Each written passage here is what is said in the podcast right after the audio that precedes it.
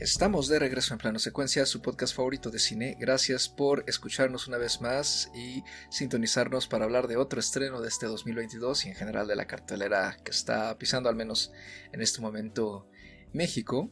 Yo soy Carlos Ochoa y conmigo se encuentra Anita Escárcega. ¿Cómo estás, Anita?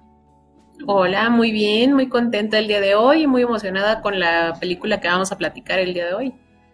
Así es, es una película galardonada y también una de las más bonitas de la temporada, me atrevería a decir.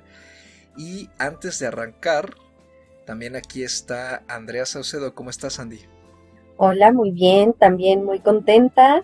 Ya, ya esperaba yo esta charla con un poco de, ansia por muchas cosas que seguramente estaremos eh, tocando y platicando y pues la película que toca comentar en esta ocasión es la más reciente ganadora del Oscar a Mejor Película Internacional. Ya saben que esa categoría es predilecta en este programa. Ya hemos hablado de otras nominadas y ganadoras en podcast previos. Justamente comentamos la del año pasado que fue este Druk, otra ronda. Pueden buscar el programa que armamos sobre esa película. Y pues en esta ocasión ganó Japón con el director Ryusuke Hamaguchi este director, pues bastante joven, ¿no? Tiene unos 43 años, que ha estado llamando la atención y conquistando la crítica con sus últimos largometrajes. Entre ellos se encuentra Asako 1 y 2 y Drive My Car, que es justamente la que vamos a comentar, y además de que se viene otra, ¿no? que también es del año pasado, pero no ha tenido su estreno, es La Rueda de la Fortuna y de la Fantasía. Pero pues, primero, antes de en algún futuro profundizar en otra de estas películas, vamos a comentar la que recién acaba de ganar, que es justamente Drive My Car, este drama inspirado y basado en un cuento, aunque también toma cosas de otros dos, de Haruki Murakami. El cuento en particular se llama Hombres y Mujeres y pertenece a la antología del mismo nombre, Hombres y Mujeres, que se publicó hace unos 8 años, en el 2014 y está protagonizada por Hidetoshi Nishijima, Toku Miura, Masaki Okada y Reika Kirishima. Y en sí trata sobre un dramaturgo cuya esposa fallece repentinamente y él busca procesar su duelo a la par que arma una puesta en escena de esta famosa obra de Anton Chekhov que es El tío Vania. En Hiroshima en una residencia de escritores, ¿no? Una residencia pagada. Y parte de la residencia, uno de los, digamos, beneficios de la residencia o condiciones, es que él tiene que permitir que una persona, en este caso una chica bastante joven, sea su chofer para llevarlo desde la casa en la que se está quedando hasta el teatro y pues, el lugar donde ensaya y busca audicionar a los actores para la obra. En sí, eso es lo que trata Drive My Car. Y pues bueno, Andy, ¿qué te pareció la película de entrada? Uy, esta era una película que, yo ya esperaba. tenía ya muchas ganas de, verla, la estuve un poco siguiendo ahí en, los círculos en donde se estuvo, pues tuvo alguna crítica o tuvo exhibición, ¿no? Y la verdad, un poco con, con ansia, justo como decía al inicio, porque yo ya había visto o bueno, la Cineteca trajo eh, a Saco 1 y 2. Y recuerdo que me llamaba muchísimo la atención el título. Y cuando la vi, mm, me gustó. O sea, me di cuenta que no era eh, quizá lo más convencional en temas de, abordar como el amor, abordar como eh, justamente la separación, ¿no? como la estabilidad también de, las parejas. Pero había algo que, me llamaba mucho la atención, ¿no? Y que creo que también tiene que ver un poco con el estilo, en este caso, del director. Entonces ya tenía muchas ganas de ver eh, Drive My Car. La verdad es que a mí me gustó, me gustó mucho. Me gustó mucho más que lo que ya había visto. Y la verdad es que yo sentí que me justo me llevó por un, por un viaje de, descubrimiento, de dolor, de reflexión, ¿no? Y creo que, que hace un gran trabajo en términos de guion, porque si te das cuenta de tomar un cuento a escribir un guion de casi tres horas en donde estás haciendo una exploración mucho más profunda de un tema, de sus personajes y de todo lo que hay alrededor, ¿no? Porque hay muchas decisiones ahí eh, de estilo. La verdad la, la disfruté mucho. También me conmovió y me dejó pensando muchas cosas.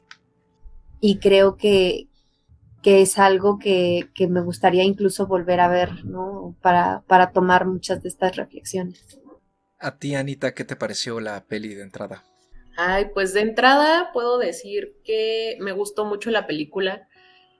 En general, el cine japonés que he visto, ¿no? O sea, tampoco me atrevo a decir que todo el cine japonés, pero el cine japonés que yo he visto tiene un enfoque bien distinto, ¿no? Al, al, cine más occidental y me gusta mucho porque de entrada puedes pensar que es una película, pues, que no pasa mucho, que no pasan muchas cosas, ¿no? O sea, en cuanto a acción, realmente las acciones son, son pocas.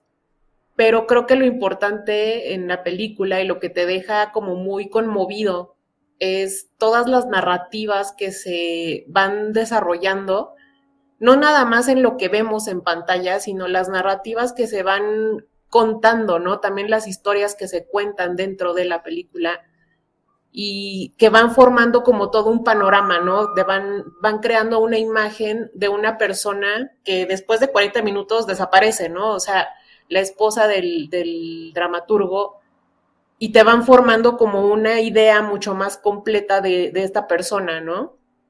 no nada más desde el duelo, sino como de la presencia que dejó incluso en otras personas, ¿no? Y cómo la historia del dramaturgo se va entrelazando con la de la conductora, ¿no? Entonces a mí eso fue lo que más me atrapó de la película, ¿no? O sea, que tiene todas estas, todos estos hilos narrativos que se van amarrando tan perfectamente y que te dejan con un muy buen sabor de boca.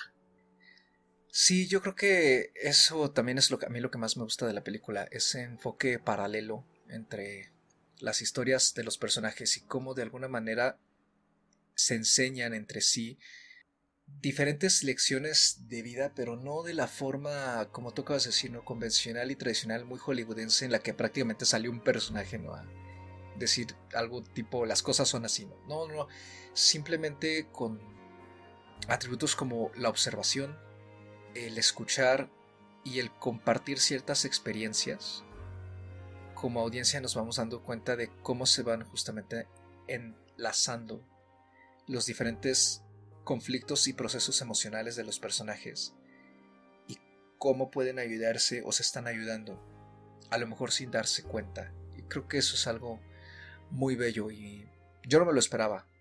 Y creo que eso fue lo que más me hizo que la disfrutara en general. Eh, siento que a pesar de que dura tres horas y como que a pesar de que ahorita ya está habiendo esta como tolerancia ¿no? a las películas larguísimas, cosa que hace 10, 15 años todavía era como, ay, no, qué horror. Y que este tipo de dramas podría parecer pesado ¿no? respecto a su duración. A mí me parece que es todo lo contrario. Me parece una película sumamente disfrutable, se me pasó volando. Las actuaciones están fenomenales y el aspecto técnico en general me parece exquisito. La dirección, la cinematografía es bellísima, tiene unas tomas y unos cuadros muy bonitos. Y encuadres, perdón. Y me gusta mucho cómo se vale de esos recursos para reforzar no solo el aspecto emocional y el proceso de los personajes, sino también sumergirnos como audiencia en lo que nos está presentando y prácticamente casi casi en la mente de sus personajes, en particular del protagonista, que pues obviamente me parece que este actor es quien se lleva la película y el personaje me atrapó mucho, me, me pareció fascinante. La conductora igual. Y creo que además tiene una naturalidad y una forma muy bella de establecer y examinar las relaciones humanas que no necesariamente tienen que ser cercanas, porque aquí el protagonista está en una ciudad distinta y está interactuando con gente que conoce más que nada por motivos de trabajo. Pero esa interacción humana creo que está hecha como con mucha genuinidad y como sin nada de malicia en general. Sí tenemos un personaje que mete un aspecto un poco más siniestro incluso y, de hecho también me parece que la película juega a ratos con los tonos. De momentos tiene tonos muy ligeros, casi como de comedia, y de repente tiene tonos ya muy oscuros, casi como de thriller, ¿no? Como justamente esa secuencia en la que este actor que parece haber tenido algo con la difunta esposa está con él en el coche, ¿no? Y que es una narración y además es muy larga, pero también atrapa mucho lo que está contando el personaje, ¿no? Creo que ese cambio también ayuda a que la película no se sienta pesada en general. Y sí, creo que es una, una, película muy muy bella y que obviamente tiene muchas capas y que además de eso me atrevería a decir que como bien ya dijo Dios hay que ver más de una vez para poder agarrar más de lo que nos está aquí queriendo contar este director. Pero sí, me, parece que es una excelente película y la clara ganadora de la categoría y además este una propuesta muy interesante de cine contemporáneo. Híjole, creo que una palabra clave que acabas de mencionar y que mm, estoy totalmente de acuerdo es esto de, de estar por capas, ¿no? creo que tenemos diferentes eh, niveles, diferentes enfoques, como decían, diferentes historias, estos, todos estos personajes, y que todos nos están hablando, ¿no? Todo, todo, no, nos está eh, contando algo a, a, la vez. Y que como Anita decía, ¿no? Sabe, sabe hilarlo también y sabe llevarnos, que justo es lo que yo me refiero, es volverla a ver para entender, ¿no? Y para escuchar y para poner atención en muchas de estas conversaciones, en muchas de estas historias, ¿no? Que, se van contando. Y sobre todo porque justamente desde que empieza la película y, pues sabemos que también su esposa de una u otra forma pues trabaja, ¿no? En, pues en televisión, también ha sido escritora, también ella tiene historias que contar, cómo las cuenta, qué es lo que platica, cómo es esa relación. Y el trabajo teatral que él hace, su enfoque eh, como actor y como dramaturgo, porque él está al inicio fungiendo esos, esos dos roles. Es actor y es dramaturgo.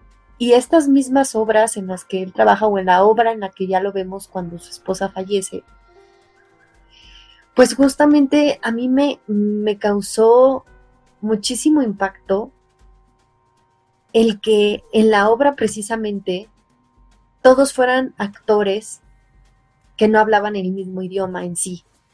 Estaba alguien de Tailandia, estaba alguien de Japón, estaba alguien de Corea que además era sordo, sordomuda y hablaba el lenguaje de señas coreano. Todas estas personas que se conjugaban para hacer una obra y que al final mucho de la obra era precisamente conectar, ¿no?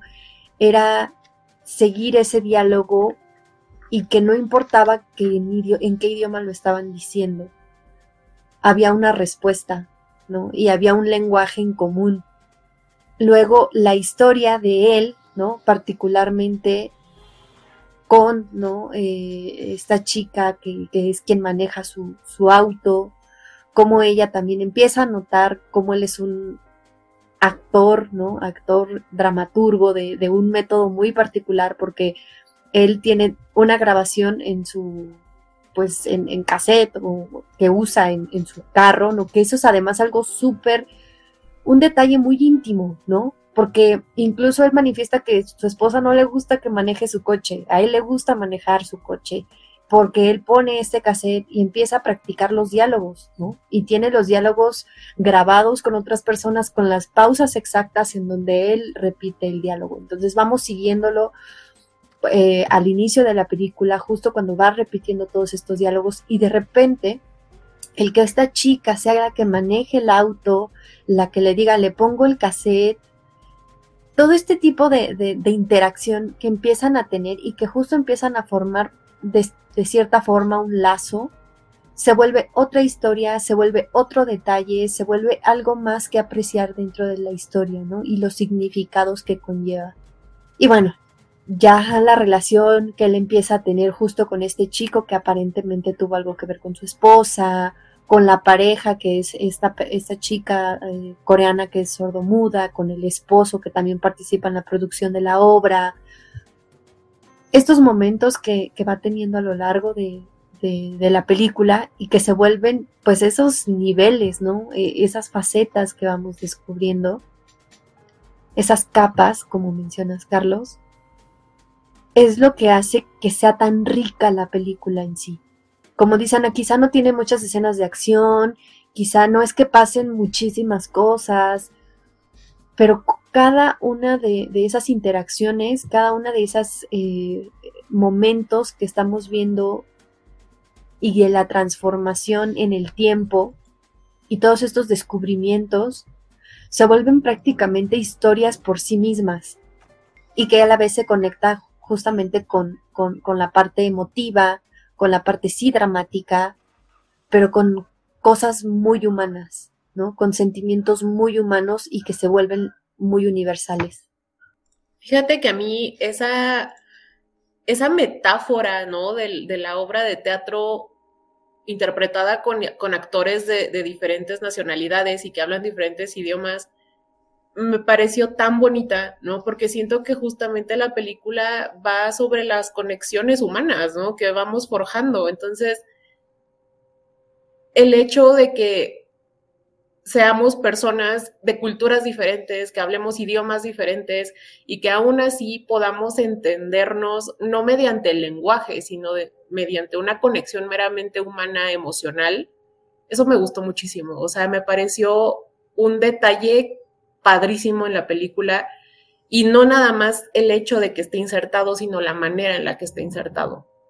Porque justamente en la película hay muchísimas cosas que interpretar no nada más de estas historias que se van contando, sino también de lo que no te cuentan, también de lo que no te dicen, también de lo que no te muestran. O sea, todo, todo va forjando como un, un todo dentro de la película, que te va dando esta idea, este panorama tan general y como tan complejo. Sí, justamente ese detalle de la obra, que pareciera ser que es una subtrama incluso un poco pesada, ¿no? Porque por ejemplo, para quien no conozca la obra o en general la obra de Chekhov, puede ser pues hasta medio invasiva toda esa subtrama como que parece no tener tanto que ver con lo que a él le acaba de pasar con la esposa.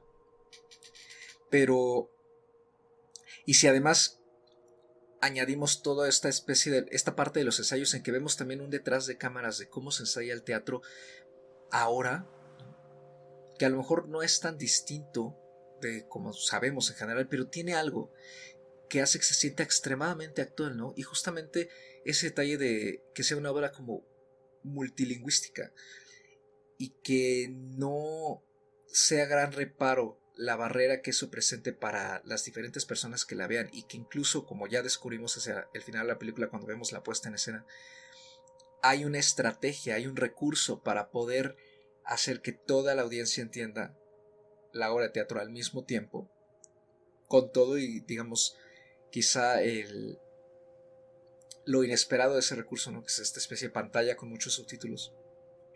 Me parece que es una forma muy entre elegante y al mismo tiempo genuina de que la película aboga mucho por cierta inclusividad que tiene que ver con lo que tú acabas de decir, Ana, ¿no? Con que todos somos finalmente personas y todos pertenecemos a una misma especie y a pesar de que contemos con idiomas y culturas completamente distintos, ¿no? Pero justamente nos conectan otras cosas. Y el otro lado de la moneda en la película es que lo que nos ayuda a conectar también es justamente este proceso del dolor y de la culpa y del duelo en el que seguimos a un protagonista que no sabe cómo expresar cómo le ha afectado realmente la muerte de su pareja y que esa muerte le acarrea otras cosas respecto a su persona y cosas que él descubre de ella también antes de que ella fallezca hacen que él recapacite y revalúe muchísimos aspectos de la relación con su, esposa. Y al mismo tiempo eso como audiencia a mí me dejó que nunca sabemos exactamente cómo las personas con las que nos relacionamos y las personas que queremos y con quienes tenemos lazos afectivos, cómo nos quieren, cómo sienten eso que nosotros sentimos, ¿no? O sea, que hace que cuestionemos mucho eso, que tomemos en cuenta de cierta manera que nunca vas a conocer por completo a la persona que está a tu lado, ¿no? Por mucho tiempo que lleves con ella, ya sea de amistad o de pareja o de familiar o lo que sea. Y cómo esos pequeños secretos o digamos falta de información que tenemos de las demás personas, a pesar de que parezcan algo negativo, también tienen cierta riqueza. Me parece fascinante, o sea, cómo hace esta examinación de la interacción humana. Eh, no solo porque lo hace con los personajes al tiempo que la explora, y, la, y busca explicarla o teorizar sobre ella con estos discursos, digamos, que se echan varios de los personajes. Sé que eso puede quizá sonar un poquito eh, cansado o, quizá poco atrayente, pero la verdad es que me parece que la forma que está hecho sí atrapa mucho a la audiencia en general. Y creo que ese es uno de sus más grandes logros. Que también la forma en que expone sus ideas y expone ciertas reflexiones es bastante clara en general, muy evocadora y además exuda mucho esta tranquilidad, ¿no? Que yo asocio mucho con este tipo de cine, no, no quiero como generar un estereotipo así, pero yo estoy como tú, Ana, o sea, en general el cine japonés que yo he visto siempre me ha dejado mucho esa, esa sensación de reflexión y me gusta mucho eso. Creo que hace falta más reflexión en general a partir del arte y una reflexión que se acerque a nuestra vida cotidiana de una manera así. Hace rato mencionabas, Carlos, ¿no? Que justo al ser una película de tres horas y que a pesar de que aparentemente en los últimos años, según yo, pues eh, al inicio como que sí cayó de peso el, que hubiera películas de tres horas, pero creo que sí poco a poco muchos, ¿no? Hemos estado eh, viendo películas de, esta duración. A veces lo que hemos mencionado es que la historia no da para ese tiempo, ¿no? Y lo que haces es, eh, pues, desaprovechar de cierta forma ese tiempo. Y creo que aquí incluso, no sé qué piensan ustedes, a mí no es que me falte final, a mí me parece maravillosa la película de principio a fin, pero llega un momento en que quisieras justamente seguir con estos personajes, seguir de la mano, ¿no? Y, seguir eh, en, esta reflexión que, hacia donde se encamina el final, ¿no? Esta parte tan emotiva que tiene la película. Te gustaría continuar, ¿no? Y saber qué pasó con ellos y qué más y qué decisiones tomaron y cómo lograron de una u otra forma. No lo veo como superar, sino más bien de cierta forma sanar y aceptar muchas de las culpas o de los remordimientos o, cosas que simplemente las personas cuando, cuando afrontamos una pérdida o cuando afrontamos un, momento eh, difícil o crucial, mucho tiempo después eh, el, el, pensar en qué podrías cambiar o qué habrías hecho o por qué lo hiciste y las consecuencias que tuvo, y es en donde vienen eh, pues mucha parte de arrepentimiento o de dolor o de por qué ya no tienes a esa persona para decirle, ¿no? Lo, que de verdad querías decirle, ¿no? Esa falta de aprovechar el tiempo. Creo que, que esta película justamente logra que, que lleguemos a ese punto, ¿no? En donde los personajes tienen que, tienen que sanar, ¿no? A través de, expresarlo, ¿no? ¿no? de guardarlo, sino de, cierta forma de soltarlo, de, compartirlo con alguien y abrazar precisamente pues ese sentimiento. Creo que, que te deja con esas ganas de, de, seguir, ¿no? Porque la sanación pues no es un momento, es, es un proceso largo que si bien estos personajes los vemos como, empiezan. Justamente a recordar, a hablar del tema, a, expresar todas estas, eh, todos estos sentimientos. El sentir que tienen eh, en torno a las pérdidas que ambos tienen, que, en este caso del dramaturgo es su esposa y en el caso de, de la chica que maneja pues es su mamá, ¿no? Entonces, a mí no es que me haya faltado película, no me falta historia, me parece, les digo, me parece, me parece que está todo muy bien medido, pero justo nos deja con esas ganas de, de saber más, ¿no? Y, de entender más y, de acompañarlos hasta, hasta el final. Creo que pensando un poquito en esto que menciona Andy, en, en la cuestión del manejo del tiempo, me encantó cómo armó toda su película, ¿no? O sea, es como, como una arquitectura, ¿no? De, de, de, cómo ideó toda la cronología de la historia que estamos viendo y de cómo va armando que se va desarrollando con mucha calma, con mucha paciencia, pero en ningún momento se siente pesado o aletargado, al contrario, creo que es una película que te exige tu atención desde el primer segundo, ¿no? Porque desde, el primer, desde la primera escena vemos a la esposa contándole esta historia, ¿no? Entonces es una película que de plano exige mucho de, tu, de tu atención y te atrapa desde el primer momento.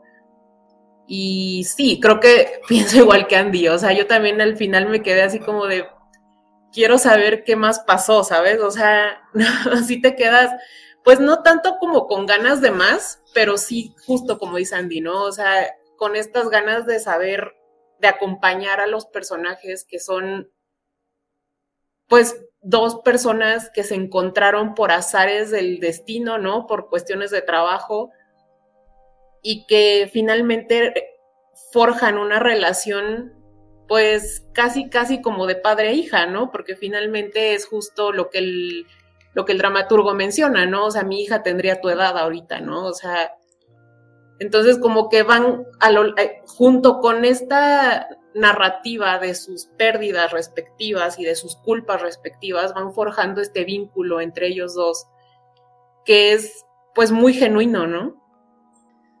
A mí ahorita que mencionas justamente lo de esta relación padre-hija, creo que a mí algo que no me convenció, y sigue sin convencerme, es que de repente sí tiene añadidos muy pequeños, muy sutiles, que a mí me sobran, porque siento que de repente se sienten, no melodramáticos, porque la película nunca es melodramática, pero como que sí busca sumarle al drama.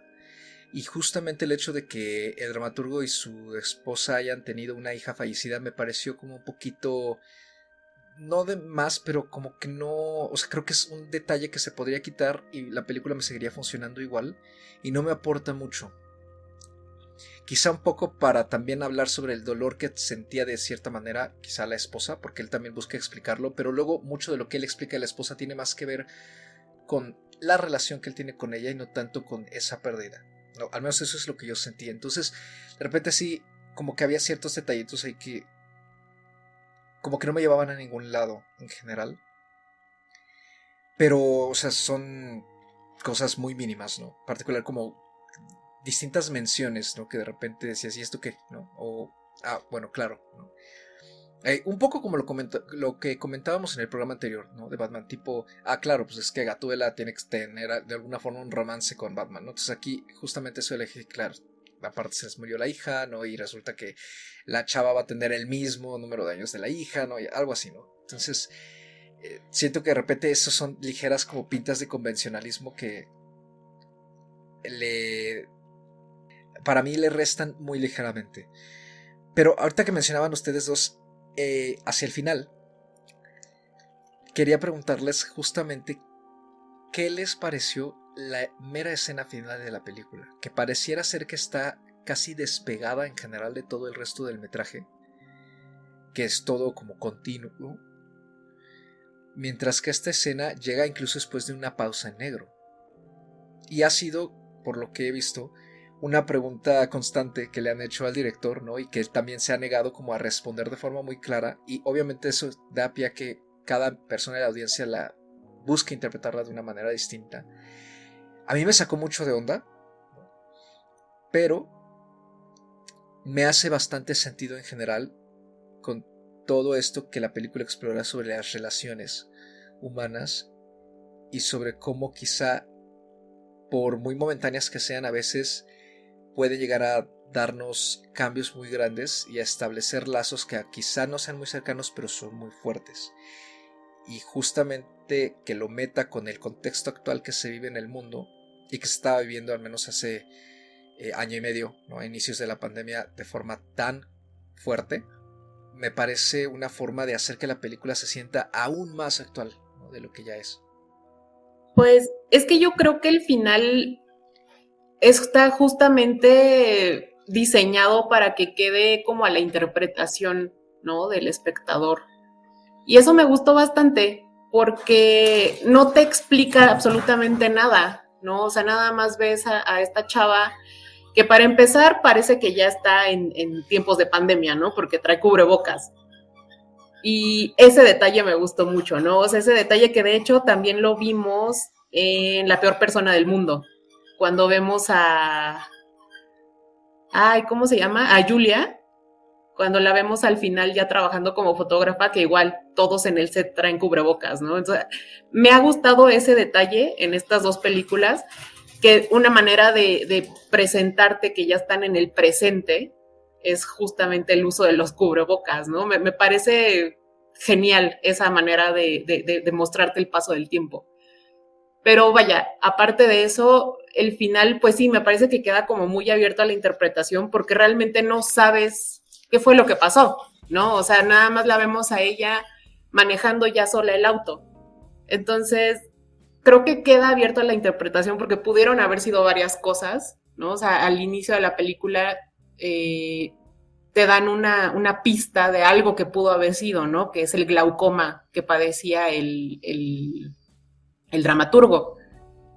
Entonces, un posible final podría ser que él de plano ya perdió la vista y ahora ella es la que tiene el auto, ¿no? O sea, no sé, o, simplemente en esta relación que hicieron padre-hija, e él le dejó el coche, no sé, ¿no? O sea, creo que queda muy abierta la interpretación, pero al mismo tiempo no me deja como con esa ansia de quiero saber qué fue exactamente lo que pasó, ¿sabes? O sea, no, no quiero que me lo expliquen, me gusta que haya quedado abierto. Sí, a mí también me, parece que, está muy bien, muy bien calculado, ¿no? Porque yo lo sentí incluso un poco como si fuera un epílogo. O sea, como que a mí me, justamente cuando empieza la película, ¿no? toda esta parte en donde él está con su esposa y que ella está contando una historia, todo esto que, empezamos a, adentrarnos, me empata, a mí me empata mucho con toda esta parte del final en donde estamos en la obra, que en donde él ya está él, actuando de nuevo.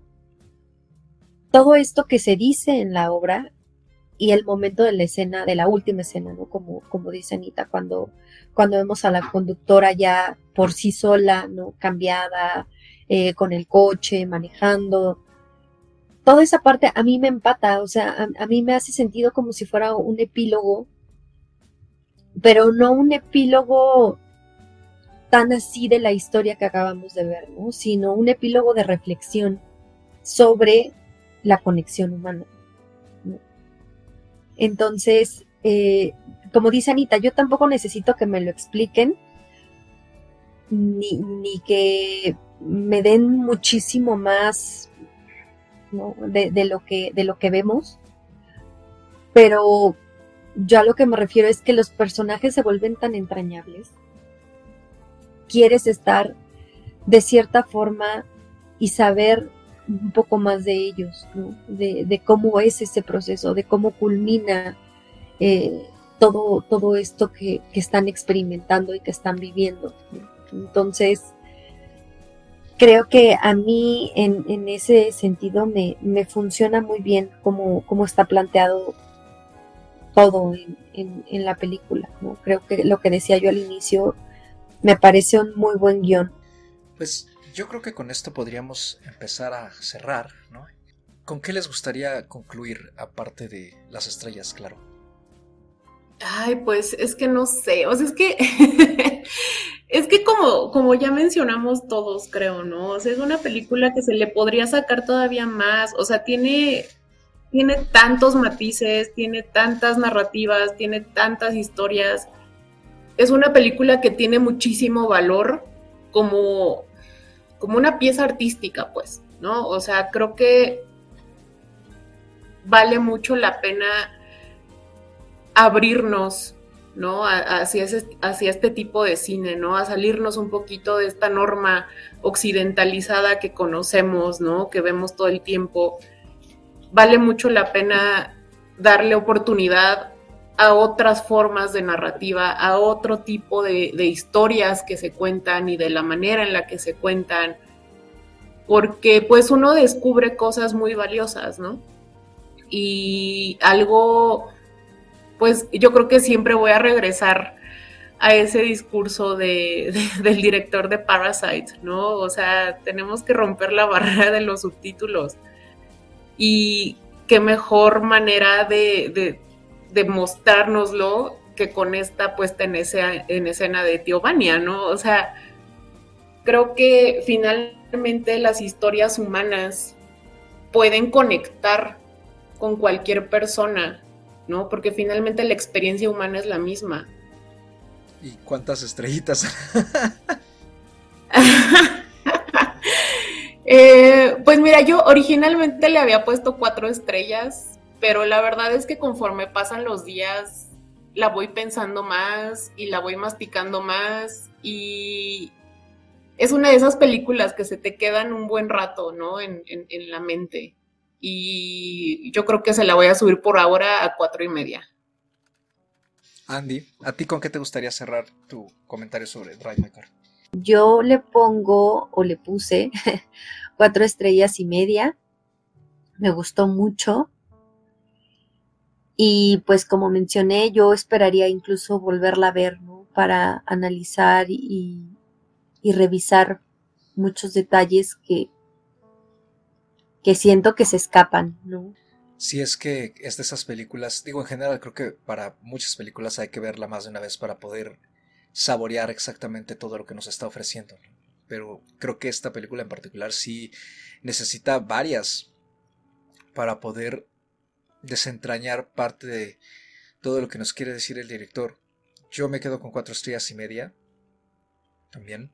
Y me parece que lo que más rescato es justamente con lo que inicié esta mi intervención, es esta forma de explorar las emociones humanas y creo que la conexión que logra con la audiencia, con cada persona, podría ser bastante única, ¿no?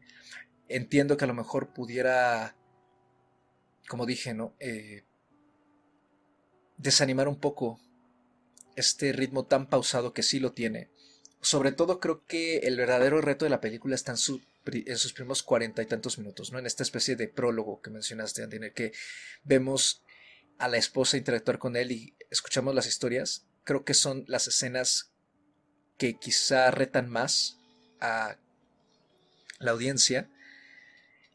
Porque también siento que hay un cambio a partir de ahí y que ya arranca la película, digamos, como tal se nota cierta ligereza, cierto cambio de ritmo. Entonces, creo que si bien esa primera hora, digamos, está un poquito más retadora, vale mucho la pena explorarla y creo que es de esas películas que justamente establecen una conexión muy particular con cada persona y nos pueden ayudar a procesar nuestros propios traumas ¿no?